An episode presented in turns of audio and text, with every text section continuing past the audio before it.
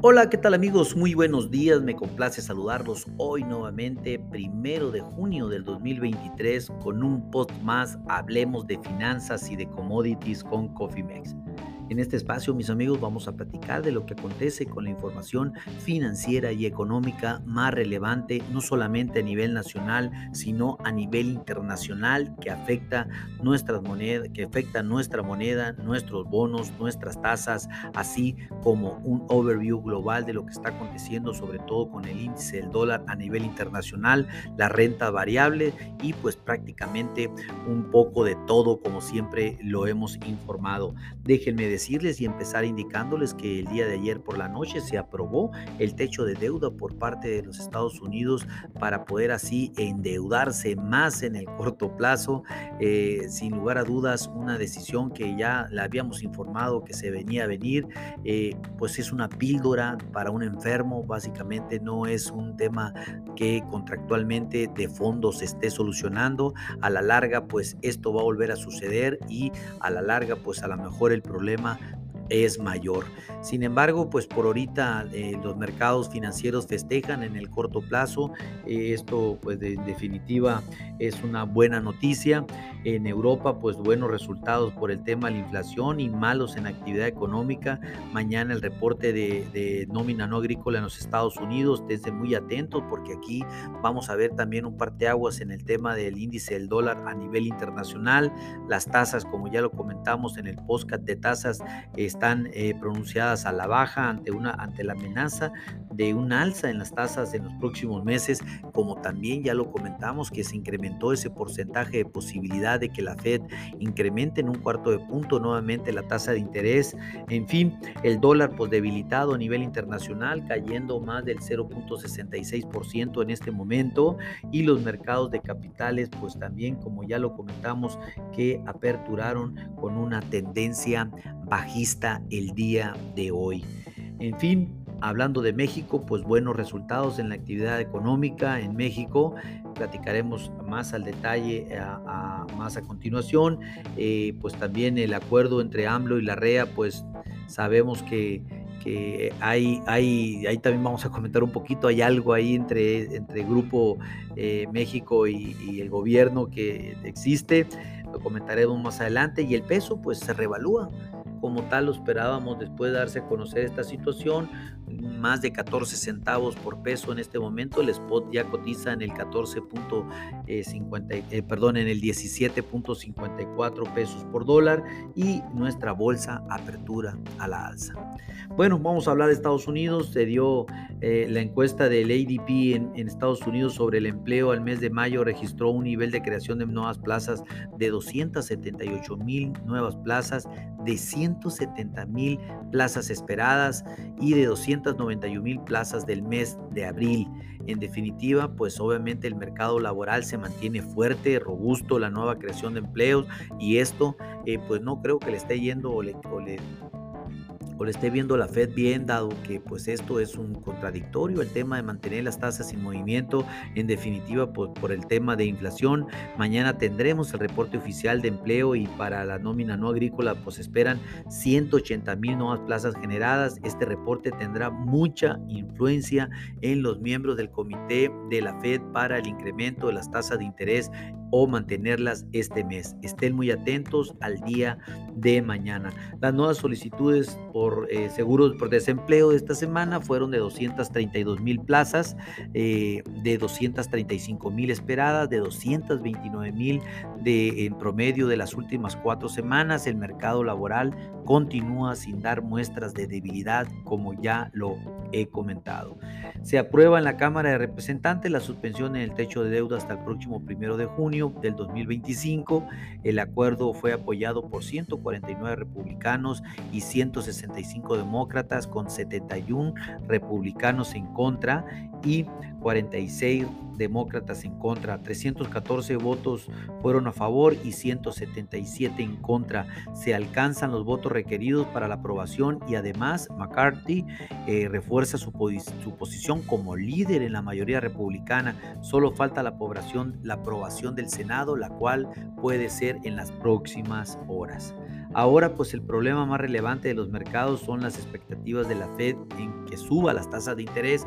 Nosotros aquí en Cofimex sí creemos que van a subir un cuarto de punto las tasas de interés debido a las condiciones macroeconómicas que están sucediendo o microeconómicas en los Estados Unidos, el tema, la fortaleza del empleo, la, inflación subyacente que no está cediendo en gran medida como se esperaba, el término, eh, pues básicamente eh, una, una generación de empleo y una con mucha solidez eh, y eso pues en definitiva eh, pues son, son variables de que no han cambiado en el corto plazo en gran medida y eso en definitiva eh, los miembros del comité de la Fed sí lo van a evaluar. Eh, hablando de la renta, variable en los Estados Unidos, en este momento el Dow Jones está subiendo el 0.55%, el Standard Poor's el 0.77% y el Nasdaq el 0.93%. Tal y como lo comentamos en la apertura, en el spot de la apertura de mercado, esperamos un mercado de la renta variable en los Estados Unidos a la alza. El índice, hablando de México, se dio a conocer el índice manufacturero eh, al mes de, al mes pasado, el cual registró 53.6 puntos de 53.1 puntos registrado en abril mucho mejor que el 50.1 que el mercado esperaba. Continúa el crecimiento de la industria, todos los subíndices de este indicador registran niveles superiores a los 50 puntos, con la excepción de la oportunidad de la entrega de insumos a proveedores. Sin embargo, ese pues no es de mucha relevancia el día de hoy, sino que al final del día, eh, aquí lo importante que el índice manufacturero eh, nos, encontramos muy por encima de la barrera. Eh, crítica de los 50 unidades, tal como se informó China ayer por la noche, que ellos estaban por debajo de los 50. Eh, eso es ya un indicador de una posible recesión económica. Estados Unidos está igual, entonces realmente México goza de una salud financiera interna importante. La confianza empresarial otro indicador importante también mejora a 53.3 puntos de 53.1 punto eh, del mes de abril. Eso pues es lo mismo que estamos eh, comentando, o sea, hay una sensación de estabilidad y una sensación de buenas cosas, de buenos resultados, que esta confianza empresarial se ve reflejada en este índice. Hoy eh, tendremos la encuesta de las expectativas económicas por parte de Banjico que se publican mensualmente. Ayer en el informe trimestral se dio a conocer que se espera un crecimiento para México alrededor del 2.3 en el Producto Interno Bruto. El reporte anterior marcaba 1.6%. Eh.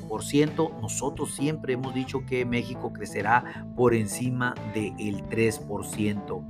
Hoy también pues tendremos el reporte de las remesas en, dólares al mes de abril que las dará a conocer Banjico. Eh, seguramente pues lo comentaremos esto el día de mañana.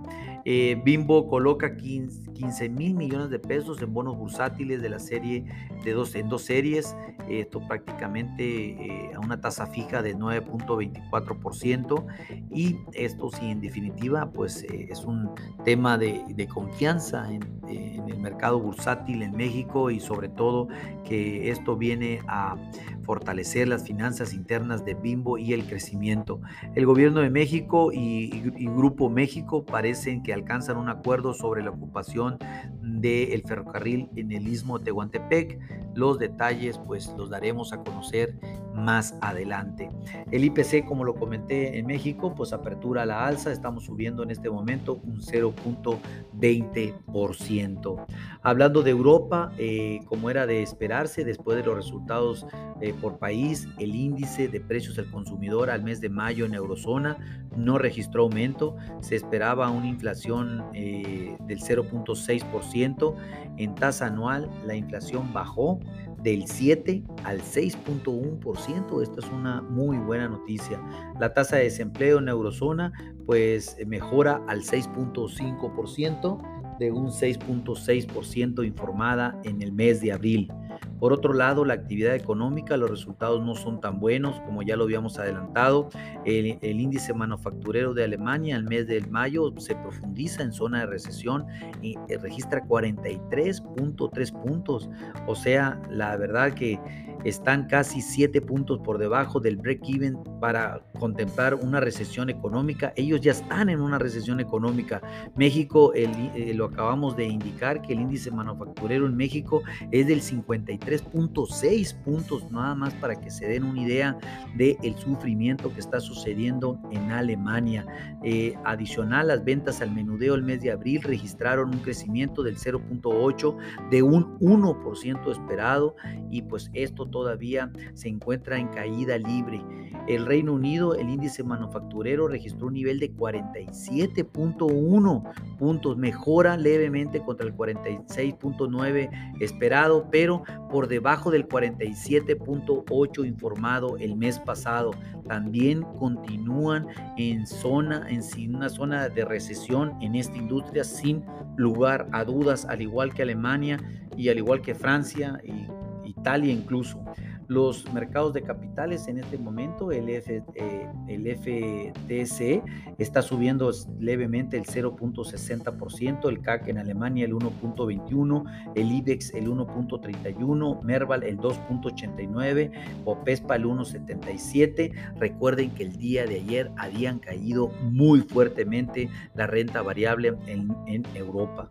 Hablando de Asia, pues también se dio a conocer el índice manufacturero en China, el cual registró un nivel de 50.9 puntos, mejora contra el 50.1 y mejora también contra el de abril, que es el 49.5 y con este resultado pues sale de esa zona técnica de recesión y pues prácticamente eh, el sector manufacturero reportó buenos datos, pero pues la situación eh, sí se ve un poco mejor en perspectiva, pues prácticamente eh, para el corto y mediano plazo. El mercado de capitales, el níquel en Japón pues está subiendo el 0.84%, el Hansen está cayendo el 0.10%, Kospi el 0.31%, Shanghai subiendo levemente el 0.1% y por último el Sense está subiendo el 0.39%.